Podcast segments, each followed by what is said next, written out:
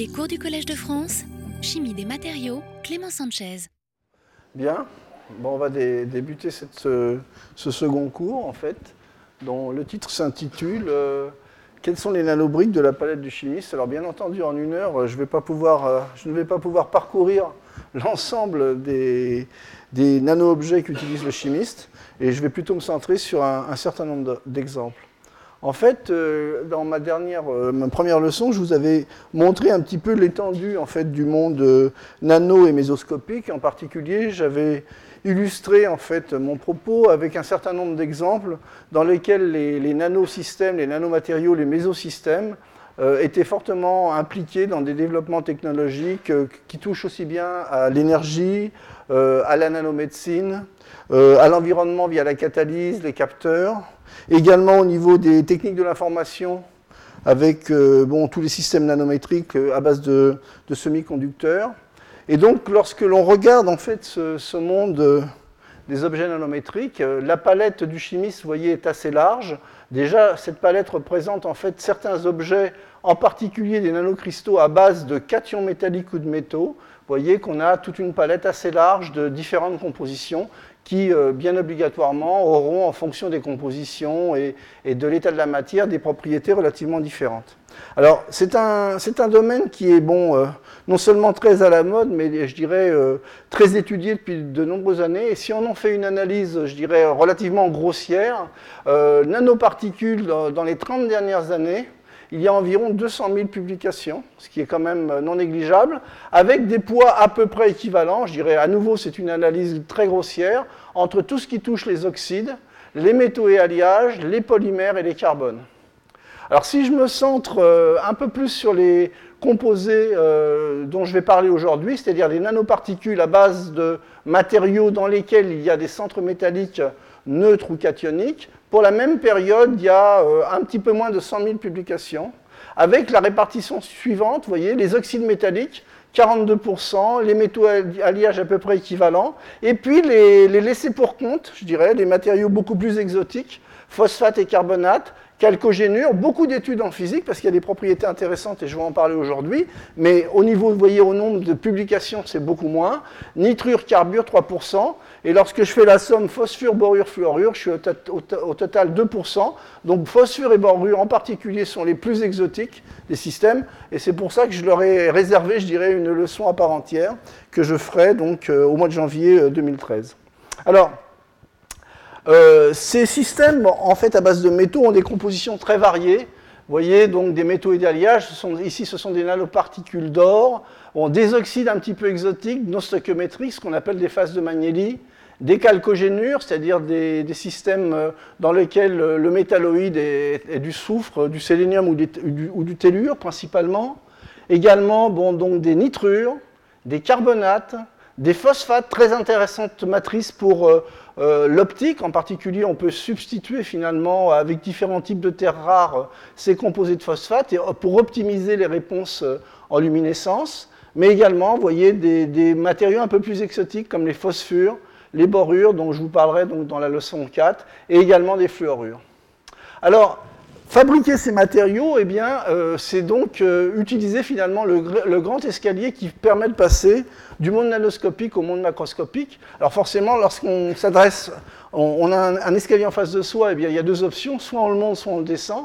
Et donc il y a deux approches pour créer des, des matériaux à l'échelle euh, nano et mésoscopique. La- L'approche descendante, où finalement on va euh, partitionner la matière. Je dirais l'exemple le plus facile à comprendre, c'est celui de la mécanosynthèse, où parlez partez d'une poudre euh, macroscopique que vous broyez, donc vous fournissez de l'énergie, éventuellement avec des liants, pour obtenir des tailles beaucoup plus petites, euh, qui vont jusqu'à l'échelle nanométrique. Et l'autre exemple, c'est d'utiliser finalement des molécules ou des nano-objets que l'on assemble et on remonte finalement l'escalier euh, vers le haut en restant, en ce qui nous concerne, dans ces échelles-là que j'ai bien définies la dernière fois, c'est-à-dire dans des échelles qui vont de, quelques nanomètres euh, à, euh, je dirais, des, tailles de l'ordre du micro maximum. Alors, un exemple simple de ces méthodes, de ces méthodes ascendantes de construction d'objets à partir de, petits objets, de molécules. C'est celui qui concerne les, les réactions d'hydrolyse-condensation des cations en milieu aqueux où on initie le processus via une réaction d'hydrolyse et on a des condensations successives d'objets qui finissent par former un, solide. Donc on passe de précurseurs moléculaires au solide et éventuellement tout ce qui va se passer là, le choix des précurseurs, le choix des paramètres chimiques, conditionne forcément la nature chimique du solide, également sa forme et son état de surface. Donc on peut obtenir des, systèmes qui sont monocristallins, on peut contrôler les tailles de façon euh, relativement correcte, et également contrôler non seulement les tailles, mais également les morphologies. Alors si je regarde de façon un petit peu plus large, quelles sont les méthodes euh, utilisées les plus communes pour euh, construire finalement des, nanomatériaux, des nanosystèmes par des, méthodes qui suivent en fait une approche ascendante, je les ai classées de cette façon-là. Donc il y a essentiellement des méthodes directes, alors bon, donc pour obtenir des métaux, par exemple, il y a des, systèmes, des, méthodes qui sont basées sur la réduction de sel en utilisant en fait euh, polyol, par exemple, c'est, c'est la plus connue, mais on peut utiliser directement des, réducteurs beaucoup plus forts qui travaillent à température ambiante. Le polyol, il faut le stimuler un peu par chauffage. Décomposition de précurseurs organométalliques ou métallo-organiques. Ces décompositions peuvent avoir lieu par des voies thermiques ou par des voies chimiques. Les réactions de condensation, qu'on appelle coprécipitation, sol-gel, qui peuvent être hydrolytiques, stimulés par la thermique, par des bases retard, par des condensations qu'on inhibe pour contrôler la taille des objets, qui peuvent être non hydrolytiques. Donc tout ça, on l'a très bien vu l'an dernier dans les leçons précédentes. Également, bon, une autre façon de construire des objets, c'est de les accrocher via des liens de, coordination, donc les polymères de coordination, les fameux MOF, PCP ou MILS. Également, ceci a fait l'objet d'une leçon l'an dernier. On peut utiliser des milieux tels que les micelles inverses pour confirmer, euh, pour confiner l'espace réactionnel de telle façon à contrôler la taille. Et bien entendu, derrière ces modes de synthèse, il y a des synthèses qui peuvent être en conditions hydrothermales, sauvothermales, ionothermales, en utilisant un chauffage, dirais, classique, ou des systèmes basés sur des excitations micro-ondes ou ultrasons. Et euh, les synthèses peuvent être, euh, je dirais, one pot, donc en une seule étape, ou avec des injections multiples. Et ça, ça va donner, en fait, justement, permettre de, contrôler, en fait, les phénomènes de croissance. À nouveau, la base de tout ça, ça va être de contrôler la nucléation-croissance en milieu, de façon homogène, je dirais, euh, dans quelques cas, euh, par contre, euh, la nucléation croissance contrôlée via de l'ensemencement, donc générée de façon volontaire un milieu hétérogène, ça permet vraiment d'avoir très souvent un meilleur contrôle sur les objets. Comme d'autres méthodes, il y a des méthodes à partir d'un objet formé par conversion ou par échange, je vais en parler aujourd'hui, et puis dans les prochains cours, je vous parlerai également de la construction d'objets plus complexes via des agrégations qui peuvent être anarchiques ça, c'est souvent ce que les gens ont au fond de leur bécher, mais qui peuvent être également orientés pour donner lieu à la formation de mésocristaux. Alors, en ce qui concerne les approches, je dirais que Évidemment, ce qu'on veut contrôler, c'est la composition chimique, la taille, la forme, comme je vous ai dit. Et, on veut, dans l'exposé d'aujourd'hui, je vais surtout vous parler de formes complexes, de composites et d'hétérostructures. Alors, il y a un point sur lequel j'aimerais bien juste euh, mentionner de façon, c'est le problème de la reproductibilité, à la fois des phases, des tailles, de la forme et du rendement. Et donc, euh, même pour des systèmes qui sont très connus, comme les calcogénures, par exemple, eh bien, vous voyez, il y a déjà des déviations, je dirais, sur, sur des méthodes manuelles, il y a au moins 5% de déviations, qui peuvent être, je dirais, euh, euh, diminuer ces déviations à condition lorsque l'on obtienne finalement, euh, en utilisant pardon, des méthodes automatisées. Alors dans toute cette chimie à l'échelle nanométrique, il y a, aussi un, point particulier sur lequel il faut faire attention, c'est le rôle des, impuretés qui crée finalement une, certaine alchimie et bien pour les, certains chercheurs qui sont dans la salle, combien de fois euh, j'ai entendu des, des, jeunes thésards dire ma manip elle était superbe, je l'ai fait quatre fois, puis là ça fait 12 fois que je la fais et j'arrive plus à la faire. Et très souvent, ben, le problème, euh, il est là, parce qu'on n'a pas toujours un contrôle parfait. Et il y a eu beaucoup de, mésaventures de ce genre qui ont eu lieu, euh, par exemple, avec le, la triocylphosphine, qui était, je un système qui est relativement euh, très peu pur et qui contenait des acides phosphiniques. il y a eu beaucoup d'hypothèses qui ont été faites il y, a, quelques années, mais en fait, l'essentiel du travail au niveau du contrôle finalement des faciès était fait par ces molécules. Donc il faut éviter de travailler dans un système euh, où on génère des matériaux via la pêche à la ligne, surtout si on veut obtenir des, formes contrôlées. Et pour ça, je pense que le premier conseil que je pourrais donner, euh, je dirais, aux jeunes chercheurs, c'est de faire attention à cette alchimie des matières premières. Alors au niveau des tailles et des formes, euh, eh bien, donc les, tailles et les formes accessibles dans cette échelle euh, de 5 à 500 nanomètres sont très variées. Vous voyez, on peut obtenir des matériaux avec des formes, des, solides, je dirais, euh, très classiques, des formes également allongées, des, solides tronqués. Et, vous voyez que les, systèmes et les formes qui sont assez accessibles sont bien au-delà, je dirais, des 5 solides de Platon. Alors, par exemple, quelques, quelques, systèmes qui sont très étudiés sont les systèmes à base de métaux. Ce que vous voyez sur ce cliché de microscopie électronique à balayage, en fait, c'est des formes communes de nanobriques métalliques, euh, essentiellement avec des métaux avec un caractère noble marqué, comme l'or, le platine, le palladium ou l'argent. Vous voyez, on obtient des, systèmes euh, avec des, des, faciès et des géométries parfaitement contrôlées.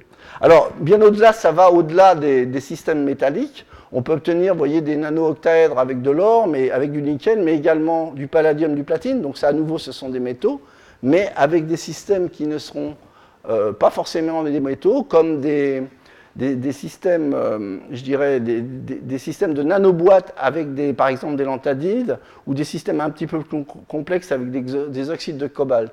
Donc on peut vraiment euh, décliner, en fait, ces, ces nanobriques. Donc la palette du chimiste est très riche, euh, puisqu'elle peut, en fait, elle est assortie d'un grand nombre de, compositions différentes et d'un grand nombre de structures différentes.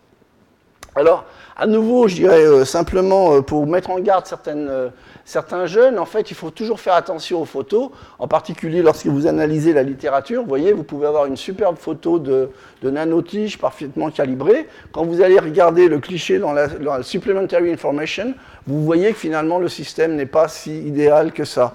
Donc il faut quand même faire attention aux photos, surtout dans ce domaine, je pense. Alors, euh, taille et forme, pardon. Taille et forme, alors euh, je viens de vous en parler. Au niveau des nanobriques de la palette de chimie, je vais centrer en fait mon, le développement de la suite de mon exposé sur des formes un peu plus complexes, en particulier des composites du type corps-coquille, des systèmes creux de type euh, euh, à base d'or et d'argent, également des systèmes, en forme d'allumettes à base de calcogénure, des hétérotrimères, également des systèmes tétrapodes ou octapodes, des systèmes en forme de dimère, vous voyez, où vous allez avoir une composante euh, sulfate de cuivre euh, sulfure de cuivre et, sulfure de cadmium, ou bien des, systèmes en forme d'altère. Donc la suite de mon exposé va être plutôt centrée sur quelques exemples, évidemment je ne peux pas traiter tous les exemples, sur en fait la construction, les modes de construction de ce type d'objet. Alors, quels sont en fait les, paramètres expérimentaux que l'on doit contrôler pour justement pouvoir euh, élaborer ces objets, euh, soit selon un processus de nucléation-croissance avec une nucléation homogène, euh, soit avoir un contrôle via la nucléation hétérogène de la croissance et les phénomènes d'agrégation et, du mûrissement. Alors donc, je dirais qu'il y a évidemment il y a la nature et la concentration des précurseurs, les modes de mélange, très importants, la température, le temps, la présence de substances organiques, la nature du milieu réactionnel, je dirais ça c'est une bon pour un chimiste, je dirais que c'est une banalité, mais il faut quand même très bien calibrer euh, ces différents paramètres. La régulation du degré de sursaturation de la, solution et surtout à quelle vitesse on rentre dans le domaine sursaturé, les aspects de diffusion des réactifs, stabilité relative des différents polymorphes, les utiliser finalement quand on veut faire de l'hétérocroissance astucieuse, euh, l'épitaxie au mieux, j'irais, avec utiliser la directionnalité cristallographique. Et donc l'aide de la matière organique euh, est souvent euh, est souvent nécessaire en, générant ben, des interfaces hybrides, et en particulier la matière organique très souvent permet de réguler le degré de, sursaturation en formant des complexes, elle, participe aux équilibres d'absorption-désorption des clusters en croissance, elle permet de contrôler la taille par la présence de ligands et d'adsorbats organiques qui sont spécifiques, et justement les modes de croissance euh, peuvent être contrôlés, et en particulier les morphologies, euh, par des, en utilisant au mieux, je dirais, l'absorption différentielle des molécules organiques. Alors, je vais vous traiter un certain nombre, trois séries d'exemples en fait, dans, le cadre de ce cours, trois séries d'exemples. Une première euh, série d'exemples où je vais vous parler de nanocristaux corps couronne, qui sont euh, soit par un dépôt d'une première couche, je dirais la façon la plus simple, soit d'une dépôt de couches de silice avec un système, je dirais, vous allez, vous allez voir, un peu plus complexe, dans lequel le chimiste doit prendre un petit peu plus de précautions. Euh, dans la même série d'exemples, je vais vous parler donc de synthèse euh, de structures plus complexes avec des réactions multiples, de conversion galvanique et également des, réactions qui mettent en jeu ce qu'on appelle euh, l'effet Kirkendall à l'échelle nanométrique. Je vais revenir là-dessus dans quelques instants. Alors, je vais, donc, dans ma série d'exemples, la troisième partie de série d'exemples va, euh, va, concerner finalement des structures anisotropes ou branchées à base de calcogénure. En particulier, euh, vous allez voir que le positionnement, l'anisotropie et le positionnement finalement d'hétérostructures peut être peut être réalisé avec un très bon contrôle. Et également, dans la dernière partie de mes, exemples, je vous parlerai de la formation euh, d'octopodes en particulier. Et tout à la fin, je vous montrerai que finalement, on peut également réaliser sur des systèmes qui sont un peu moins courus au niveau des hétérostructures comme les oxydes, des structures qui sont particulièrement intéressantes. Alors, si on reprend un petit peu la première étape, euh, synthèse de nanocristaux cœur-couronne par des méthodes, euh, je dirais, simples, une couche, ou bien des, méthodes de dépôt un petit peu plus complexes. Alors voilà, euh, euh, ce transparent illustre la formation de nanocoques d'or sur de la silice. Donc le cœur ici c'est de la silice, et donc la nanocoque d'or est faite de la façon suivante. Comme vous avez de la silice, par, une réaction d'hydrolyse-condensation, vous pouvez greffer sur cette surface un organosilane. Euh, cet organosilane va avoir une fonction pendante qui va être une fonction amine ou qui va permettre de, nucléer un ensemble de nanoparticules dans un premier temps. Donc vous avez ancrage de ces petites particules sur ces fonctions, et ensuite par une réaction de réduction euh, d'un sel d'or par un réducteur, j'irais bien classique, un, borohydrure, vous avez un, recuit chimique qui peut se faire et en augmentant en fait les concentrations, vous allez avoir, vous voyez, un, système où vous allez recouvrir d'un tapis, d'un tapis d'or la particule de, silice. Je dirais c'est l'exemple de, création d'une hétérostructure qui est, à mon avis, un des exemples les plus simples. Alors, par contre, si on veut faire l'inverse, si on veut faire l'inverse, c'est-à-dire que si on veut déposer euh, sur des particules métalliques une coque de silice. En particulier, j'ai choisi cet exemple parce qu'il était un petit peu compliqué par rapport à ce que vous connaissez déjà, en particulier les, jeunes chercheurs du laboratoire. Ces particules anisotropes d'or sont synthétisées par un processus, je dirais, en deux étapes où on, utilise des germes que l'on fait croître. Mais en fait, euh, un des paramètres importants pour arriver à stabiliser ces, nano-objets anisotropes, c'est l'utilisation de tensioactifs tels que le cétyltriméthylammonium, euh, le bromure de cétyltriméthylammonium. Et donc, en fait, ce tensioactif est, est super dans le sens où on arrive à faire ces nanoparticules et un très bon contrôle, mais également il, est très, très, il adhère très très bien en fait sur la surface de l'or et il est très difficile à déplacer. Alors, si on utilise une stratégie, je dirais, la plus simple qu'on a en tête, c'est-à-dire qu'on va se dire, on va utiliser un organosilane avec cette superbe fonction thiol, L'or aime bien le thiol, donc je vais aller greffer ça, je vais enlever le, le, le, le tensioactif, et eh bien ça ne marche pas. Ça marche très très mal. Hein. Donc en fait, ça c'est une stratégie, ce que je vous montre derrière, c'est une stratégie qui a été développée par le groupe de, de Lise Marzan en Espagne. Et voilà comment, ils ont fait. D'une part, euh, ces particules d'or anisotropes stabilisées par cette étape, euh, si on les transfère directement, si on les transfère directement dans, dans un milieu, je dirais, euh, alcool, eau, euh, qui est euh, en fait un milieu euh, adéquat pour faire la polymérisation de la silice selon le méthode Stauber, eh bien il y a des charges telles que le système précipite. Alors en fait la démarche qui est choisie, c'est que c'est une démarche un petit peu de faire des enduits couche par couche, c'est ce qu'on appelle le layer by layer deposition. Donc la, système qui est très chargé positivement, il y a une première couche d'un polymère, un polystyrène sulfonate qui est, qui est additionné. Ensuite, pour compenser cette couche, eh bien une couche d'un polymère cationique, vous voyez, c'est plus moins plus. Et on finit par une couche de polyvinyl pyridinaire légèrement positive, de telle façon à totalement écranter, d'une fois totalement écranter euh, les charges importantes du cétab, et également de permettre un transfert facile dans l'isopropanol eau. Et ensuite, dans ce milieu-là, eh bien, on peut condenser euh, de la silice autour de la particule. Alors ça donne ça. voyez? Ça, c'est le système avec de la silice euh, qui a été synthétisé. Et ensuite, si on veut transférer ces silices dans un milieu hydrophobe, eh bien, puisqu'on a cette fois-ci une coque de silice, à ce moment-là, tout devient simple. Il suffit de greffer sur cette coque de silice un organosilane hydrophobe, et ensuite, on peut faire le transfert dans un solvant polaire. Donc, vous voyez, même quelque chose qui paraît très simple, euh, au niveau de la chimie, ça demande finalement euh, la mise en route d'un certain nombre d'étapes, d'un protocole qui est très bien contrôlé. Alors des, systèmes euh, de nano-hétérostructures par nucléation hétérogène, bon, il y en a un grand nombre dans la, dans la littérature, des composés qui se positionnent en corps et d'autres en coquille. Ici, c'est platine-palladium, or-argent, euh, or, argent à nouveau, vous voyez, ça peut être très très bien cristallisé, hein. ce sont des systèmes qui sont des, de superbes modèles. Euh, également des composés où on va avoir à la fois un métal et un oxyde, or et oxyde de fer, or euh, platine et oxyde de fer, or et Cu2O. Hein. donc le composé coquille dans tous ces cas-là, c'est l'oxyde qui entoure finalement le métal qui est un métal noble, or, platine ou enfin or ou platine, pardon. Donc en fait, euh, les hétérostructures par, nucléation hétérogène directe, il y a énormément d'exemples dans la littérature.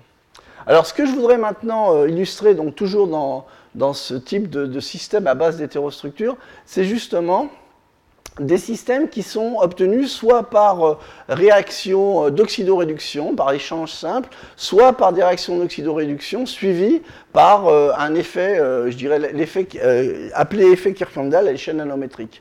Alors simplement un, rappel sur l'effet Kirkendall. Qu'est-ce que c'est à l'échelle macroscopique? C'est un effet qui a été trouvé par ce monsieur en 1947, qui travaillait euh, en ingénierie et métallurgie. Et en particulier, lorsque vous formez un alliage, par exemple zinc-cuivre, ce que vous observez, c'est que le, le front de l'alliage se déplace beaucoup plus vite du côté du cuivre, simplement parce que vous avez des éléments qui n'ont absolument pas les mêmes coefficients de diffusion.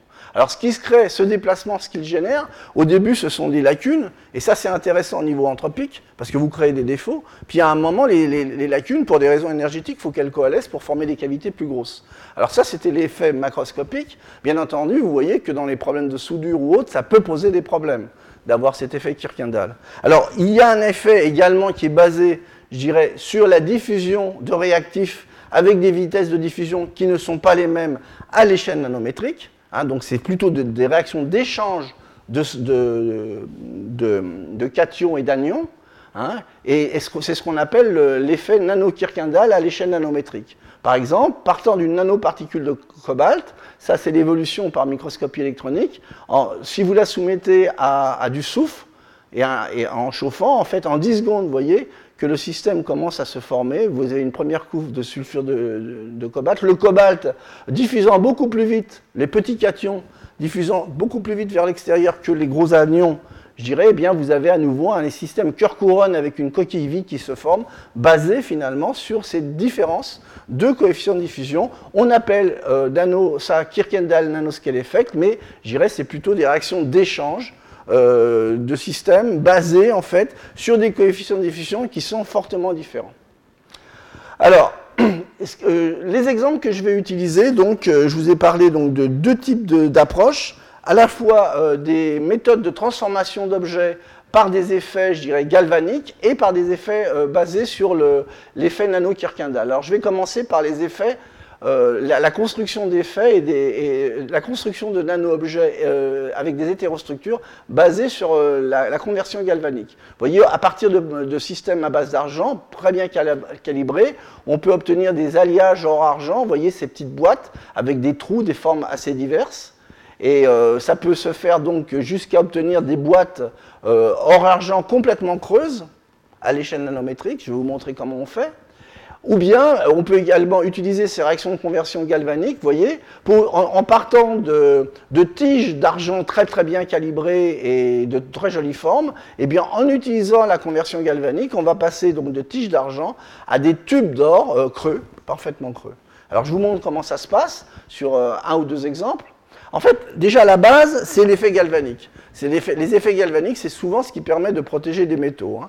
Par contre, euh, il est clair que si vous avez des métaux en fait avec des, potentiels d'excidoréduction très différents, eh bien vous allez avoir une DDP qui va créer en fait un système de, corrosion, si vous voulez, pour parler simplement, l'un servant d'anode et l'autre de cathode. Ça c'est bien connu par exemple dans l'exemple du zinc et du cuivre. Le cuivre généralement dans un système déplace systématiquement le, zinc puisque vous avez le cuivre finalement est plus noble, pour parler simplement, est plus noble que le cuivre. Alors ces réactions vont pouvoir être utilisées. Par exemple, si j'ai un objet parfaitement défini à base d'argent, vous voyez que son potentiel c'est 0,22 volts. Si j'utilise maintenant l'or, je vais déplacer l'argent par l'or. Et éventuellement, bah, si j'utilise d'autres métaux nobles comme le, palladium, ou le platine, eh bien, je vais également pouvoir déplacer, euh, euh, l'argent par ces métaux. Et l'or, éventuellement, au moins thermodynamiquement, euh, pourrait déplacer finalement le palladium et le platine. Alors, ce sont ces réactions d'échange galvanique qui sont utilisées pour justement créer ces objets un petit peu, un petit peu particuliers. Alors, la première étape, c'est de créer en fait des, un, premier gabarit, donc un moule parfaitement défini, une petite, euh, un petit cube de, nano-argent. Ça, ça se fait par un procédé polyol à 150 degrés, donc on, réduit finalement l'argent pour former ces, ces, nanocubes. Ça se fait à l'ébullition, en fait, dans des mélanges polyol, PVP, eau. Et donc, dans une première étape, ce que l'on va faire, c'est qu'on va faire euh, une réaction en fait d'échange galvanique en rajoutant simplement à la solution des quantités progressives euh, d'un sel d'or. Et donc la, manip en fait se conduit pratiquement comme une titration. Alors l'avantage avec l'or, j'en ai parlé la dernière fois, c'est qu'il a la chance d'avoir une réponse euh, visible très claire, c'est-à-dire qu'on peut suivre finalement les évolutions de la réaction puisque la réponse plasmonique de l'or, la réponse plasmon est très différente. Donc déjà, au niveau de la coloration, vous voyez l'évolution du système. Alors, la première étape, vous voyez ce qui se passe c'est que dès que vous mettez l'or dans ce système, c'est une réaction qui se fait à ébullition. Alors ça va être important, euh, que ce point-là est important, parce que ces chercheurs travaillent à ébullition, essentiellement parce que vous voyez bien, vous avez un chlorure ici, vous avez de l'argent là, tout le monde sait en chimie, AgCl, les halogénures, ça précipite. Donc même à des concentrations millimolaires, eh bien, il faut travailler à chaud pour éviter la précipitation des halogénures. Ça va avoir beaucoup d'importance dans les exemples suivants. Hein. Euh, donc en fait, on rajoute de l'or. Alors ce qui se passe justement, c'est cet effet galvanique, on crée une pile en fait, et en fait sur les faces des cubes, aux endroits, je dirais, de plus haute énergie, où le PVP finalement ne protège pas de façon optimum, vous commencez à créer un petit trou. Et ce petit, trou sert d'anode.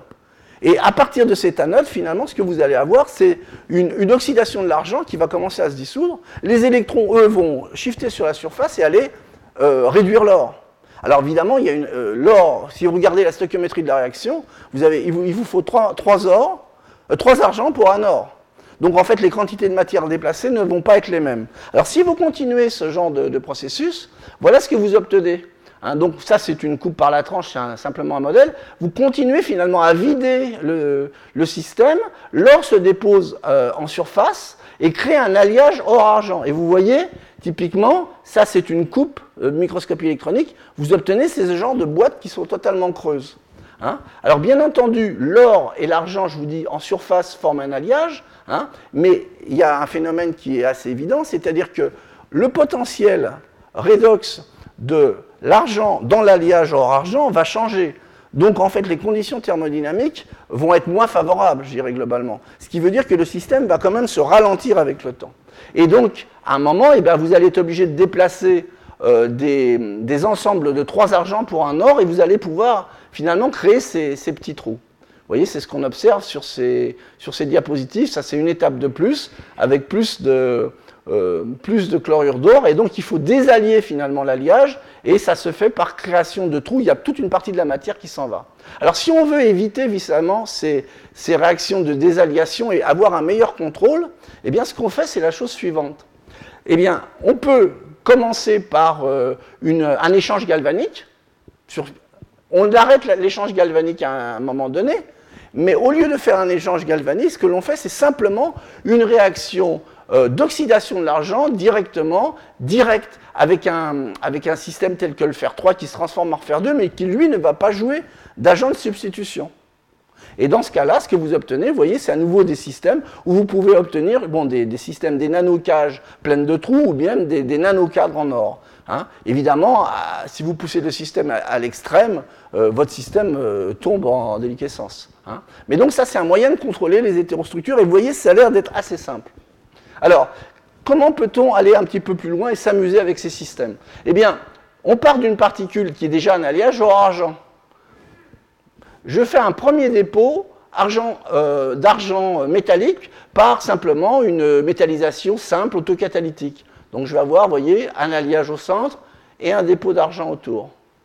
Ensuite, j'utilise cet effet galvanique, à nouveau 100 degrés pour les problèmes d'AGCL. Et là, ce que je vais faire, eh ben, je vais essentiellement creuser l'argent par les mêmes effets. Donc je vais me retrouver avec euh, ma couronne, euh, mon, mon cœur or-argent au départ, la cavité que j'ai creusée avec exactement le même processus physico-chimique que je vous ai montré précédemment, et puis une couronne qui va être un alliage or-argent.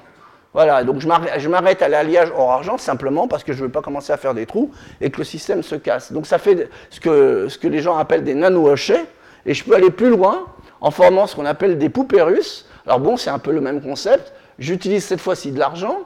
Je fais une conversion galvanique contrôlée pour faire une cavité et un alliage or-argent. Je fais une deuxième métallisation pour faire de, de l'argent autour de ce système alliage-trou puis une conversion galvanique, et là, vous voyez, je fais deux, trous, deux cavités, et j'ai des alliages, et puis je peux boucler le système, le faire plusieurs fois. Hein. Donc ça, c'est de la construction, je dirais, que, que, je trouve assez jolie, qui est assez élégante. Hein. Vous voyez, on peut faire ça sur des systèmes nanoparticulaires. Là, vous avez les, différentes couches concentriques. Ça ressemble, je dirais, pour ceux qui ont de l'imagination, un peu à des poupées russes. Mais ça peut également être fait sur, sur. Par exemple, on peut partir de, systèmes équivalents et puis avoir des fibres, vous voyez, creuses concentriques euh, avec un alliage palladium-argent à l'extérieur et un alliage or-argent à l'intérieur. Donc on peut vraiment modeler la matière avec un degré de contrôle qui est relativement extraordinaire. Alors, euh, sculpter en fait la matière euh, avec beaucoup de précision. Eh bien, bon, bah, on parle de, l'argumentaire d'un sculpteur, ça vous avez plusieurs façons de faire. Donc, si vous travaillez sur des sculptures, je dirais, euh, macroscopiques ou dans tailleur de pierre, vous allez utiliser un certain nombre d'outils, voyez, de ce type. À partir du moment où vous voulez rentrer dans la finesse et sculpter des, matériaux à une, beaucoup, à une plus petite échelle, eh bien, vous allez être obligé de changer finalement vos outils. Alors le chimiste, quels sont ses outils? Eh bien, il y en a deux qui sont évidents. C'est de changer un peu, je dirais, la force de réactif. Et comme ces systèmes-là, la plupart, même s'il y a des moteurs qui sont thermodynamiques, vous sentez bien qu'il y a une, très, une importante très forte du contrôle cinétique dans la formation de ces systèmes. Si je joue sur la température, eh bien là, je vais pouvoir faire un travail euh, superbe, un travail d'orfèvre. Et je vais vous montrer l'exemple qui suit, qui montre vraiment que les gens, les chercheurs arrivent vraiment à découper la matière euh, pratiquement comme des orfèvres. Alors, voilà le protocole. Ça a l'air compliqué, mais c'est très simple. Le grand secret de, ce protocole, il y, a deux, points importants. D'une part, c'est un protocole qui est différencié, c'est-à-dire qu'on va faire un effet galvanique dans un premier temps et un effet Kirkendall dans un second. Second point important, c'est qu'on va utiliser du CETAB comme agent de contrôle au départ. Pourquoi? Eh bien parce que le CETAB va avoir l'avantage suivant, c'est-à-dire qu'on va pouvoir éviter les précipitations des fameux chlorures d'argent. Ça veut dire que pour les mêmes concentrations, on va pouvoir travailler à 20 degrés. 20 degrés, 100 degrés, c'est énorme comme différence. Donc ça veut dire qu'on va pouvoir ciseler les systèmes avec beaucoup plus de précision. Ensuite, dans la deuxième étape, où on va jouer sur l'effet Kirkendall, on va réduire l'or. Vous voyez, le deuxième réactif, c'est de l'acide ascorbique, qui va permettre déjà de transformer l'or 3 en or 1, donc le rendre beaucoup plus versatile, le, rendre moins réactif. Justement, à nouveau, pour pouvoir ciseler la matière de façon euh, très très propre. Alors en suivant en fait ces, protocoles, ça c'est une équipe, euh, vous allez voir, on obtient des, nanostructures d'or absolument magnifiques. Hein. C'est une équipe de Barcelone, je pense qu'ils ont dû être euh, inspirés par les œuvres de Gaudi, vous allez voir les résultats. Et donc voilà ce qu'on obtient en contrôlant, donc la température, les paramètres, le séquençage. Donc vous voyez, on obtient à partir d'une particule d'argent, le gabarit, des systèmes à fenêtres avec en fait des, alliages et une partie de l'argent est conservée. Ensuite, l'or va permettre en fait de créer des parties creuses et avec des formes diverses. Hein un petit peu en fonction, je dirais, de, ces, paramètres temps, concentration, euh, injection multiple. voyez ce qu'on peut obtenir, c'est-à-dire que ça, ce sont les modèles qui ont été dessinés, je dirais, après l'obtention, et voilà, ça, ce sont les résultats. La, réalité n'est jamais aussi belle. Hein. Alors, ce qui m'a beaucoup plu dans ce travail, c'est la chose suivante. C'est que ces gens-là ont dû passer beaucoup de temps parce qu'ils ont fait une analyse statistique de, du, rendement, finalement, en nanoparticules d'un même type. Alors, vous voyez, ce sont des systèmes que l'on peut euh, fabriquer en grande quantité. Hein. Je reviens là-dessus. Vous voyez, ce sont des, des systèmes que l'on fabrique dans des conditions, je dirais, où on peut euh, étendre en fait les. C'est pas une, un micro, une micro-expérience où on obtient trois particules et on fait un cliché de microscopie électronique. Ce sont vraiment des particules qu'on obtient euh, dans des grandes quantités. Et voilà, donc ça, ce sont par exemple des exemples de, de boîtes en fait, de systèmes, voyez, où on contrôle un peu les morphologies. Et ça, c'est des particules telles qu'elles sont euh, obtenues, vous voyez. Et donc, quand vous regardez là, je ne sais pas si vous voyez bien depuis la salle, mais on voit que finalement, les systèmes, la réponse des systèmes est très bien uniforme. Alors quand on regarde ce qu'ils ont fait, eh bien voilà, ça c'est les modèles, hein, donc ce ne sont pas des enjoliveurs de voitures, hein, ce sont des modèles, et ça ce sont les objets qui ont pu être obtenus. Vous voyez qu'ils ont travaillé vraiment la forme. Il y a beaucoup de travail expérimental derrière tout ça, mais à nouveau, ce que j'ai beaucoup aimé dans ce travail, c'est ça. C'est que les gens mettent en face, et c'est pas toujours, hein, c'est même pas souvent, je dirais, hélas, mettent en face finalement les, temps, les quantités de matière qu'ils ont pour une préparation donnée.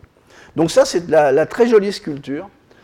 Donc maintenant, je vais passer à, une autre série d'exemples sur les calcogénures. Hein. donc sur les, je, vais, utiliser des exemples qui, sont basés sur les calcogénures. Les calcogénures, vous savez que ce sont des matériaux qui sont...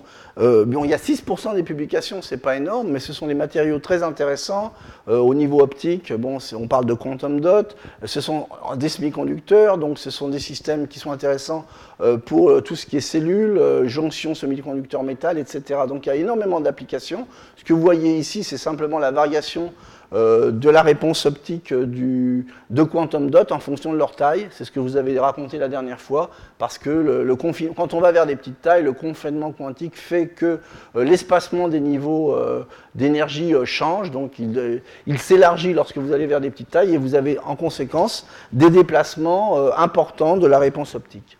Alors maintenant, je vais revenir sur les aspects chimiques en vous montrant quelques exemples. Alors tout d'abord, ce que je voudrais, c'est simplement vous rappeler en fait la base structurale de la plupart des calcogénures. En fait, il y a deux structures de base, une structure cubique qui est de type blinde, où vous voyez les gros anions soufre par exemple en rouge, et les petits cations, euh, zinc en vert ici, qui sont situés sur, euh, sur la moitié en fait des sites tétraédriques de la structure cubique.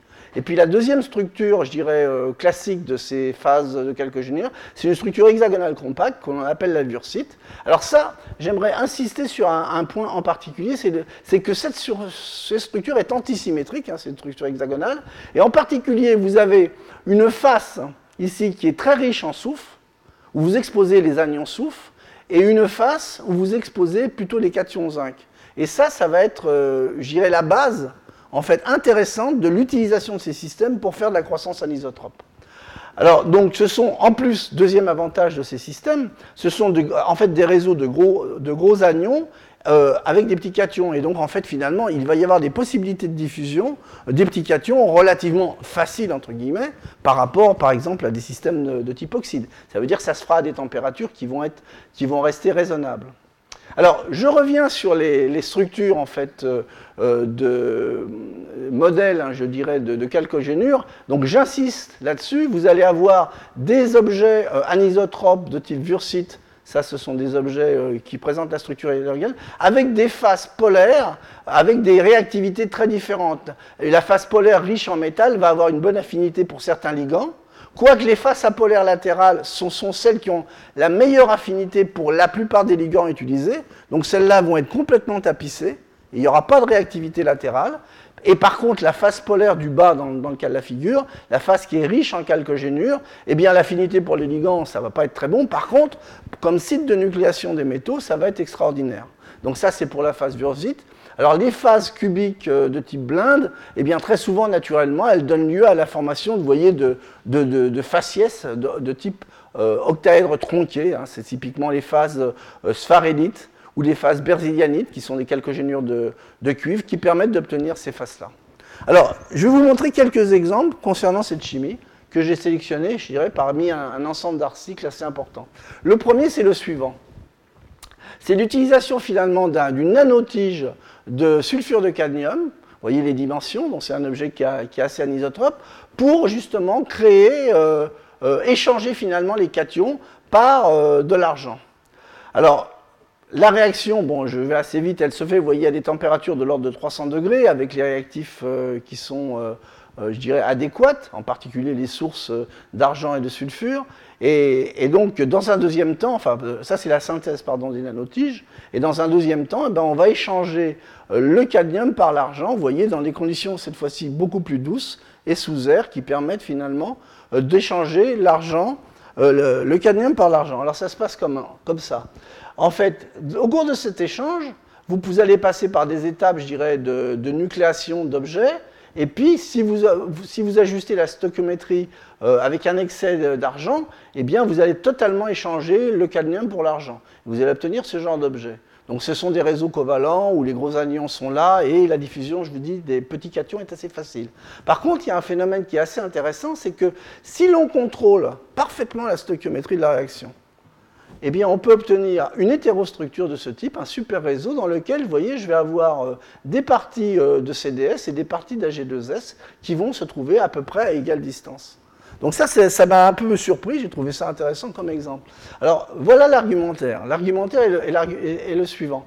En fait, quand on ajuste la, la stoichiométrie à, à de l'ordre du tiers, en fait, ce qui se passe, c'est que vous allez nucléer finalement de l'AG2S dans le, dans le matériau, et dès que, pour un tiers, en fonction de la taille de l'objet hein, et du, diamètre, pour à peu près pour un tiers, les, les, domaines d'AG2S vont en, fait remplir le volume global euh, donné par la particule.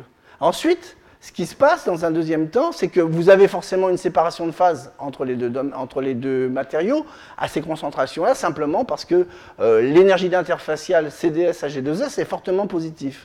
Mais on pourrait se dire, bah, finalement, la réaction va continuer vers une séparation de phase globale, totale. Mais ce n'est pas ce qui se passe, parce que finalement, euh, si vous regardez un objet de ce type qui a occupé tout le volume, au niveau de le moteur en fait du mûrissement de, de, n'existe plus puisque globalement vous n'allez pas, à moins que vous atteigniez la totalité de l'objet, vous n'allez pas euh, gagner en surface, enfin, vous n'allez pas modifier la surface. Donc le système se trouve bloqué d'une part par cet élément-là, et ensuite il y a des contraintes structurales, ça c'est une modélisation des contraintes élastiques qui font que le système d'AG2S, à cause de ces contraintes élastiques, ne peut pas se développer, ne peut pas finalement former une, une, séparation de face euh, totalement complète.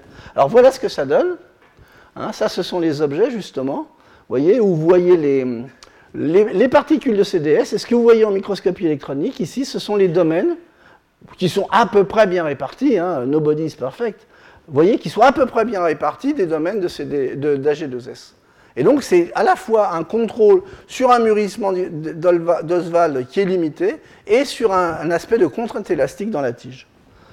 Alors, si je continue en fait ma série d'exemples sur les, sulfures de cadmium qui sont très intéressants, ce que je vous ai dit au départ, c'est qu'il y a une propriété qu'on peut utiliser, c'est justement cette dissymétrie de la réactivité. Cette dissymétrie de la réactivité, c'est-à-dire que je vais avoir une face qui va être, comme je vous l'ai dit précédemment, riche en chalcogène, et une autre face qui est riche en cadmium. Et forcément, lorsque je vais vouloir nucléer un métal, c'est la face en chalcogène qui va être souvent privilégiée.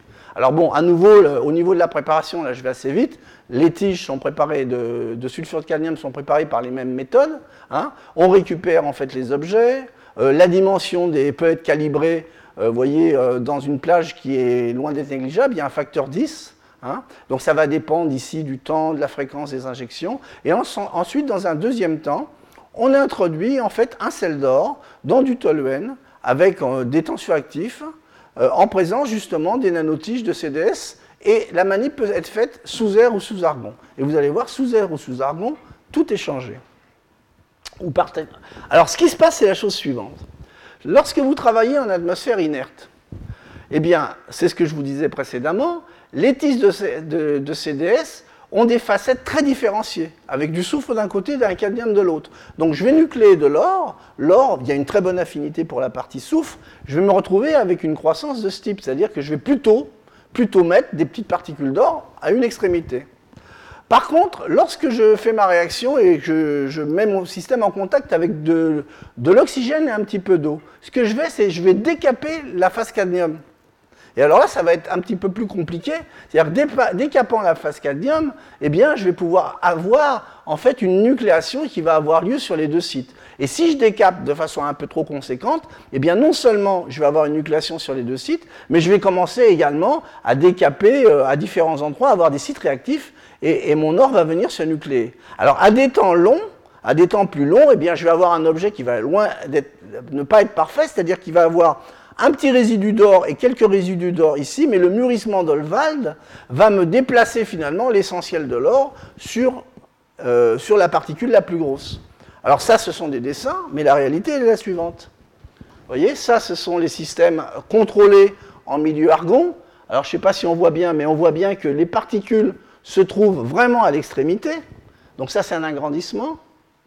On voit que finalement, on fait des allumettes parce qu'on contrôle le système. Ça, c'est un système justement où on décape l'une des faces en présence d'un petit peu d'oxygène et d'eau. Et donc, vous voyez, ben là, on va commencer à nucléer des systèmes où on va avoir des, à la fois en bout et un petit peu partout. Et puis, si on laisse mûrir le système à des temps plus longs, eh bien, on a à nouveau, en fait, les résidus des, étapes de nucléation, mais il y a un endroit qui est beaucoup plus gros, puisque simplement, le mûrissement d'Oswald a entraîné l'ensemble de la matière vers, en fait, ce, vers ce, centre, je dirais, qui, au niveau de la thermodynamique, est, est plus favorable. Alors, Continuons sur les calcogénures. Alors, je vous disais que l'intérêt justement des structures à base de calcogénures, c'est justement ces structures, je dirais, avec euh, à la fois des, des, modes de croissance qui sont très différenciés et ces anisotropies. Alors, lorsque par exemple, vous utilisez un germe de, de donc hexagonal, de CDSE, et que vous faites croître euh, du CDS sur ce système-là, ce que vous obtenez, en fait, c'est une particule anisotrope avec une vitesse de formation euh, du CDS qui est quatre fois plus rapide dans ce sens-là que par là. Ce qui fait qu'à l'arrivée, dans énormément d'échantillons, vous vous retrouvez avec une particule dans laquelle la particule de CDSE se trouve à peu près entre le quart et le tiers, mais toujours du même côté. Hein. Donc c'est vraiment un positionnement asymétrique et ça c'est dû simplement à la réactivité des phases qui sont très différentes. Hein. Alors par contre, maintenant, si vous voulez positionner de l'or sur ce genre de particules, contrairement à l'exemple que je vous ai montré avant, ce qui se passe, c'est la chose suivante. C'est que vous allez avoir, en fait, des dépôts d'or ou des. L'or va nucléer un petit peu partout. Donc, vous allez avoir une réduction de l'or, puis, en fait, des équilibres entre de l'or absorbé, formé et la solution. Mais à chaque fois qu'il va y avoir dépôt en fait euh, d'une particule d'or, les, les, électrons vont, c'est un semi-conducteur, vont, vont, être piégés finalement par le puits de potentiel créé par cette particule de CDSE. Quand vous regardez les, diagrammes énergétiques, en fait, CDSE par rapport à CDS euh, crée un puits de potentiel. Donc c'est un espèce de mûrissement euh, d'Oswald, à nouveau, passage par la solution, euh, pour, pour l'or, mais les électrons viennent ici et en fait donnent la réaction pour former des particules d'or qui vont se former préférentiellement, vous voyez, à l'endroit où se trouve la particule de CDSE. Alors, quand on regarde très bien, de très près les travaux, ce que l'on voit, c'est que ça marche très bien lorsque la particule de CDSE est, encapsulée dans une fine couche de CDS. Si vous avez une couche trop épaisse de CDS, ça marche moins bien. Et ça, on comprend très bien. Hein. Alors voilà ce que ça donne. Ça, ce sont des particules, vous voyez, avec de l'or qui a été déposé. Donc il y, en a, il y a de l'or à différents endroits, mais l'essentiel de l'or se retrouve, vous voyez, entre un tiers et un quart. Et ça, c'est le, c'est l'image en champ sombre. Vous voyez les particules d'or qui se trouvent toujours en fait localisées essentiellement à l'endroit où il y a la particule de CDS. Alors, pardon. Donc maintenant, j'arrive dans la dernière, toute dernière série d'exemples, en fait, qui concerne la croissance en fait d'objets anisotropes ou branchés. Alors là, il y a un paramètre qui est, très important lorsqu'on veut développer euh, des objets sous forme de tétrapodes ou sous forme d'octopodes. C'est d'une part la qualité, la qualité du germe que l'on utilise pour l'ensemencement. Quand vous analysez les données de la littérature, vous voyez deux grandes familles. Les, personnes, les chercheurs qui utilisent des tout petits germes de l'ordre de quelques nanomètres, qui ne sont pas très définis, avec des faces euh, difficiles à voir, qui en général donnent des systèmes à base de tétraprode. Par contre, lorsque vous utilisez des germes de meilleure qualité, et c'est l'exemple que j'ai choisi, parce que d'une part il est plus pédagogique, en fait on peut par exemple utiliser des germes de très bonne qualité, vous voyez, qui ont des formes en octaèdre tronqués. Hein, alors la, manip est la suivante. Euh, la première étape, c'est la formation d'un calcogénure de cuivre en faisant réagir un, un, sel de cuivre avec du sélénium. Euh, dans l'oléinamine qui sert à la fois de réducteur et de stabilisant. Et vous voyez, on obtient des systèmes de très belle qualité, euh, très bien contrôlés au niveau de l'homogénéité. Ce que vous voyez ici, c'est simplement les hexagones qui correspondent à ceci, en ajustant parfaitement les stoichiométries en, cuivre, euh, en cuivre 1, cuivre 2. Hein. Donc vous obtenez en fait des, germes d'une part qui sont beaucoup plus gros, mais qui sont surtout beaucoup mieux définis avec des faciès parfaitement, parfaitement visibles. Et donc L'étape d'après, ça va, être d'utiliser, vous voyez, ces facettes hexagonales, ces facettes hexagonales pour justement faire croître par euh, nucléation hétérogène, en fait, également des calcogédures. Alors voilà ce que ça donne. Donc on part donc de cette première préparation avec des germes. Dans une deuxième étape, on utilise ces germes, hein, on les met en présence d'une source de, cadmium et de sources de différentes calcogénures. Et ce que l'on obtient, vous voyez, avec des temps très courts, ce sont des systèmes qui ressemblent en fait à des octapodes, puisque on ne voit pas les objets en trois dimensions, donc on, on ne voit que quelques branches. Voyez et on voit que ces branches, en fait, ont une très très bonne relation d'épitaxie finalement avec le germe, le germe de, sulfure de cadmium qui est utilisé. Parce qu'en fait, ce que j'ai oublié de vous dire, c'est qu'en fait, le cuivre est, est, très rapidement échangé par le cadmium dès les premières étapes de la synthèse. Hein, donc vous n'avez plus de cuivre en fait dans le système final. Et donc ce que vous obtenez, vous voyez, en utilisant finalement euh, euh, ces, germes, je dirais parfaitement calibrés, c'est un échange dans un premier temps qui va donner de la CDSE, donc avec cette structure-là. Et puis ensuite, vous avez des croissances des bras de, de soit de CDSE, soit de CDS en fonction des précurseurs que vous utilisez, qui sont parfaitement régulières, vous voyez. Et vous obtenez, ça c'est une vue 3D, euh, une vue reconstituée à partir de la tomographie 3D. Et donc ça c'est justement grâce au contrôle chimique, mais grâce également au contrôle de la qualité des germes. Hein. donc j'ai repris cet exemple euh, hier parce que euh, j'avais lu pas mal de littérature pour présenter ce, cours, mais euh, même en lisant la littérature, j'avais pas vu très clairement la différence de pourquoi les uns obtenaient des tétrapodes et les autres des octopodes. Mais c'est en piochant un petit peu, mais j'ai vu que c'était vraiment la qualité du germe qui faisait la différence. Alors, je vous ai montré un grand nombre d'exemples de construction d'hétérostructures où on arrive vraiment à ciseler la matière à l'échelle nanométrique avec un grand degré de précision. Hein. Donc, B, je me suis basé essentiellement sur des métaux, parce que les métaux, il faut dire ce qui est, c'est les plus simples, et ce sont peut-être les plus belles illustrations. Sur les calcogénures, très intéressants, mais qui sont maintenant plus simples, mais il y a 10 ans très très complexes. Hein, ça, c'est très clair. Mais ce que je voudrais vous montrer, c'est que ça peut se faire également sur d'autres systèmes. Par exemple, sur des oxydes. Et donc ça, euh, c'est euh, ce qu'on appelle l'effet Kirkendall à l'échelle nanométrique. Ce que vous voyez, c'est qu'un des nanoparticules de fer exposées à de l'oxygène avec des temps de réaction et des températures de réaction différentes, et eh bien vous obtenez à nouveau des particules qui vont être euh, des particules cœur-couronne, creuses, et ainsi de suite, vous voyez, en fonction euh, finalement de la température et du temps d'exposition, simplement parce que l'oxygène fait une première couche d'oxyde, c'est la première étape, et qu'ensuite euh, la diffusion des cations à travers cette couche est plus rapide que la diffusion de, l'oxygène. Euh, l'anion en général, ça on sait tous, diffuse beaucoup plus lourdement et beaucoup plus difficilement que le cation. Donc ça c'est un exemple. Et deuxième exemple, et ça sera le dernier, euh, c'est à nouveau l'effet Kirkendall à l'échelle d'anneau. Donc en fait, vous voyez, par exemple, vous pouvez faire croître à des températures assez élevées des couches de zédéno euh, en utilisant des nanoparticules d'or comme catalyseur. C'est un petit peu la même idée que lorsque vous faites croître des nanotubes de carbone sur des métaux, vous utilisez les catalyseurs et vous chauffez. Donc on peut le faire à partir donc, de, systèmes en phase vapeur euh, à partir de zédéno. Donc vous pouvez obtenir une tige de ce type.